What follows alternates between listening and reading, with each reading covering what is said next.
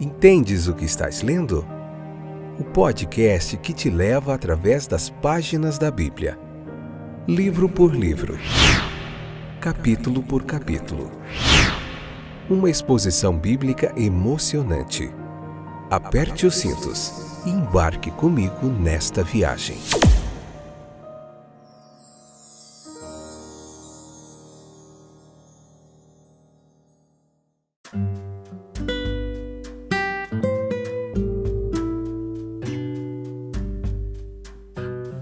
Olá, eu sou o Fábio e esse é mais um fantástico episódio do podcast Entendes o que estás lendo. Como vai vocês? Tudo bem? Que alegria, satisfação estar aqui de volta. Espero que vocês estejam vencendo as lutas de cada dia. Estão animados para mais um episódio? Hoje, Marcos capítulo 13, parte 1, episódio de número 491 essa que é a sexta temporada, onde nós estamos vendo o Evangelho de Marcos, capítulo por capítulo, episódio por episódio. Hoje vamos ver a admiração dos discípulos ali quando, quando viram o templo, aquela magnificência construída por Herodes ali. A gente vai ver tudo isso. É, Jesus falando que não ficaria pedra sobre pedra. Jesus vai falar bastante nesse capítulo sobre os sinais da, da sua vinda e também é, profecias históricas que se cumpriram ali cerca de 40 anos depois, quando o general Tito invadiu ali Jerusalém, enfim. A gente vai ver detalhe por detalhe aqui, então não sai daí, leia o capítulo, depois vem para cá, convida mais gente e vamos juntos nessa comunidade que cresce a cada dia de um povo interessado em aprender mais, a interpretação bíblica, seja hermenêutica, toda a teologia aqui, que nos ajuda a interpretar melhor o texto bíblico com a ajuda do Espírito de Deus, que é o verdadeiro intérprete, o verdadeiro é, iluminador, assim, digamos, do texto, para nós compreendermos melhor. Então veja que é, os discípulos ali, aquela reconstrução né, do Templo de Salomão, é, que Salomão havia feito, essa reconstrução de Herodes, ela foi em uma escala de magnificência que era desconhecida dos seus ancestrais.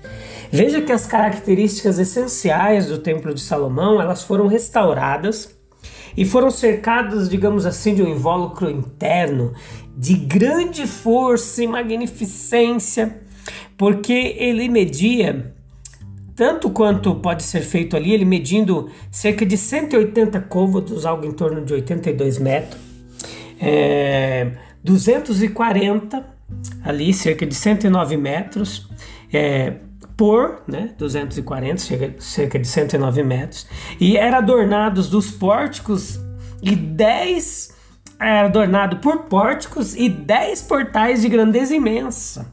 Além disso, novamente, havia um recinto externo. Esse recinto externo ele media externamente 400 côvados de cada lado, cerca de 182 metros, para você ter ideia da dimensão. Lembre-se que um côvado equivale a cerca de 45 centímetros, a medida mais ou menos do cotovelo até a mão de um homem médio ali, variando em poucos centímetros aí para mais ou para menos, do cotovelo até a mão. E veja que ali, aqueles pórticos ali, ele era adornado com esplendor, de um maior esplendor do que qualquer outro templo dedicado a qualquer outro deus do, do, do mundo antigo. Joséfo, ele nos, nos, escreveu bastante a respeito disso. Ele disse no seu Antiguidades, é, ele fala de pedras, cada uma com 25 côvados de comprimento, 8 de altura e cerca de 12 de largura. Nas guerras, de algumas das pedras tinham 45 côvados de comprimento, 5 de altura e 6 de largura. Veja que muitas delas eram de mármore esculpido, para você ter ideia. A resposta de Jesus que ele deu a eles ali, ela pode ser lida afirmativamente ou interrogativamente, a gente vai entender aqui. Ou com uma mistura de afirmação e pergunta. Ele disse: Não deve ser deixado aqui pedra sobre pedra, etc.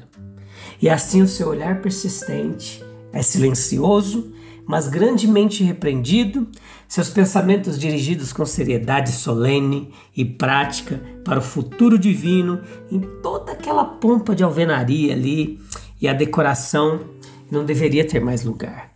Veja que a mente natural ela é mais impressionada pelo que é grande e bonito na aparência externa.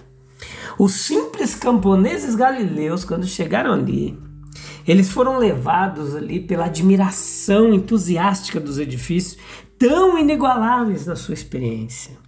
A admiração ela é facilmente confundida com apego espiritual. Muito cuidado. A mente, a fim de corrigir esse erro, ela deve se deter nas verdades espirituais, das quais os objetos externos eles são apenas símbolos, e perceber que embora o último desapareça, o primeiro deve durar para sempre.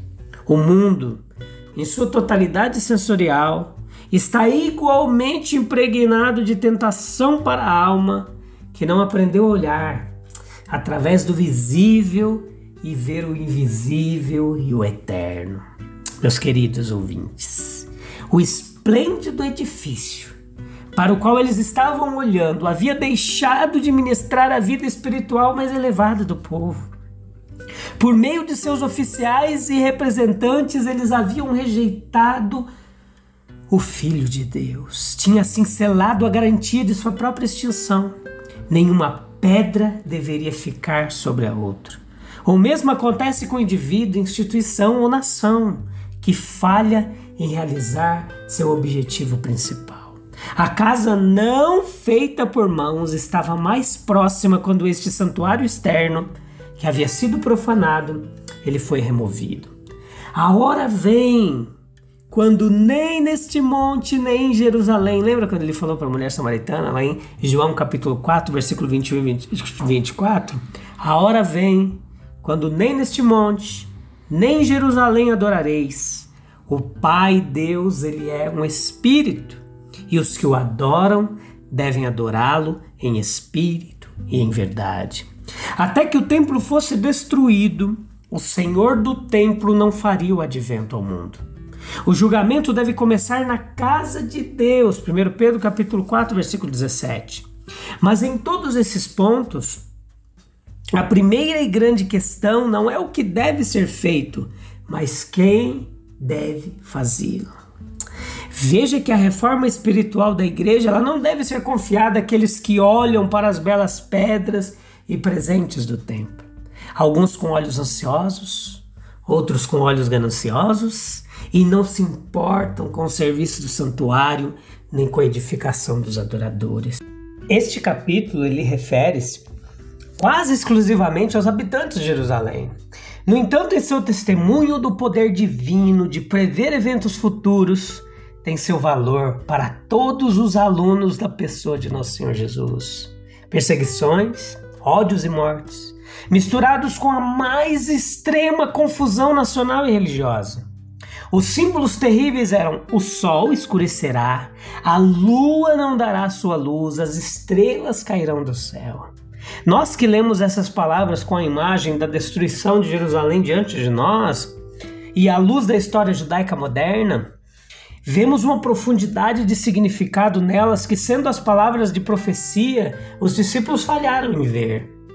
Lamentavelmente, os nossos corações se movem em direção a Israel segundo a carne e oramos pelo levantamento do véu que está sobre seus olhos, para que eles, em um sentido verdadeiro, possam ver e acreditar.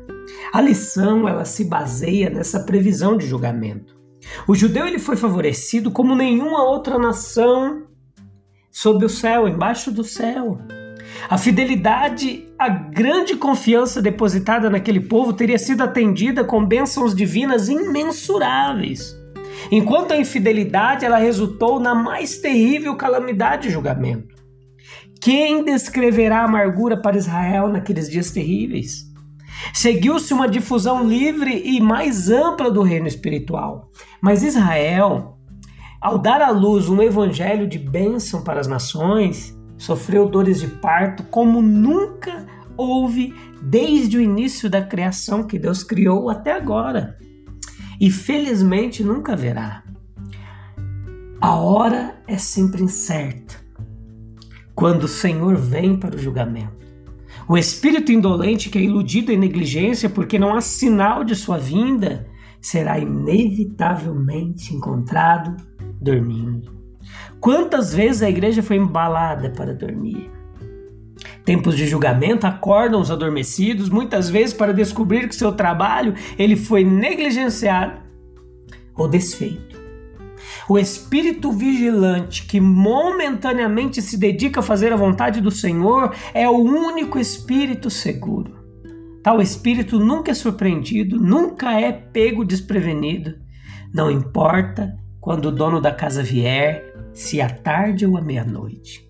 As graciosas palavras de advertência, elas estimulam o esforço. A ajuda do Espírito Divino é confortavelmente prometida aos sofredores.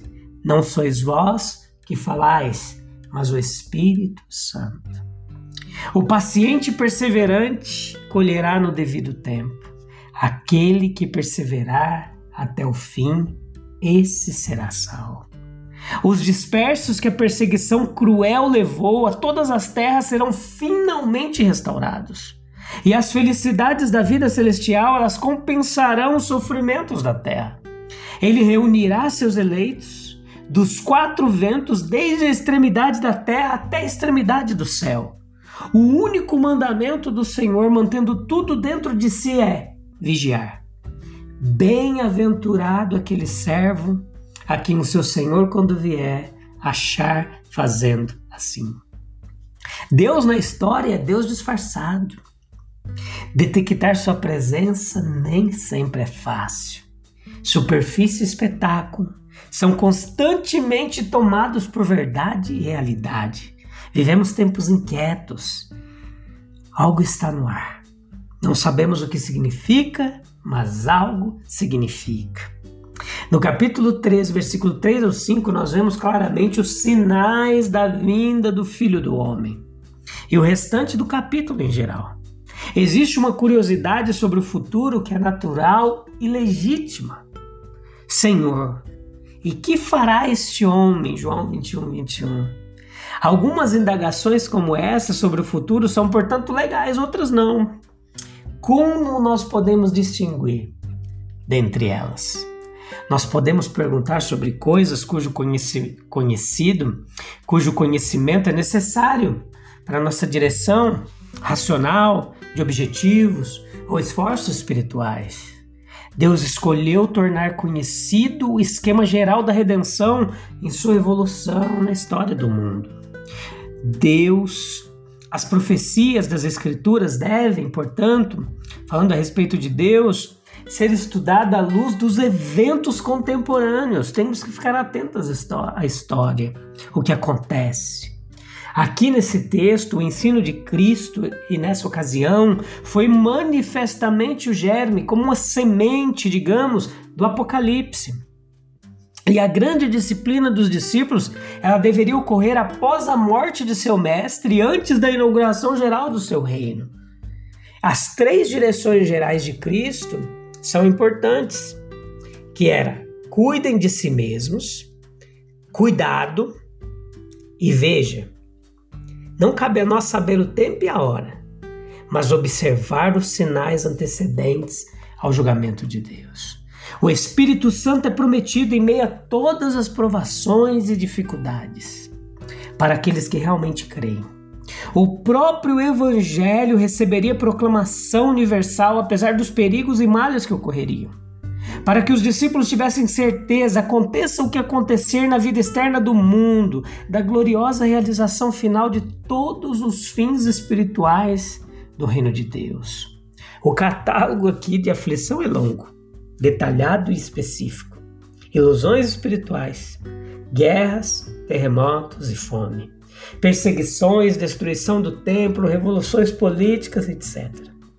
Tudo isso deve passar em seu processo temperado e modificado pela misericórdia e orientação divinas. E eles deveriam resultar no advento do reino divino. O evangelho ele deveria ser proclamado e a comunhão universal dos santos realizada.